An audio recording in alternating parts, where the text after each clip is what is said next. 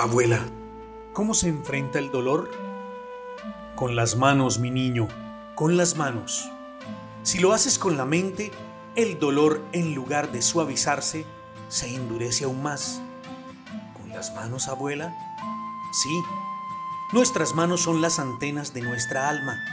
Si las haces mover, cosiendo, pintando, cocinando, tejiendo, tocando, o hundiéndolas en la tierra, éstas envían señales de amor a la parte más profunda de ti y tu alma se tranquiliza porque le estás prestando atención.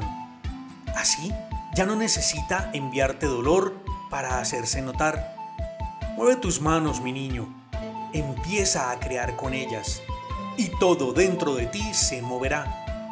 El dolor no pasará, pero se convertirá en la mejor obra maestra y ya no dolerá más, porque habrás logrado bordar su esencia. Autor anónimo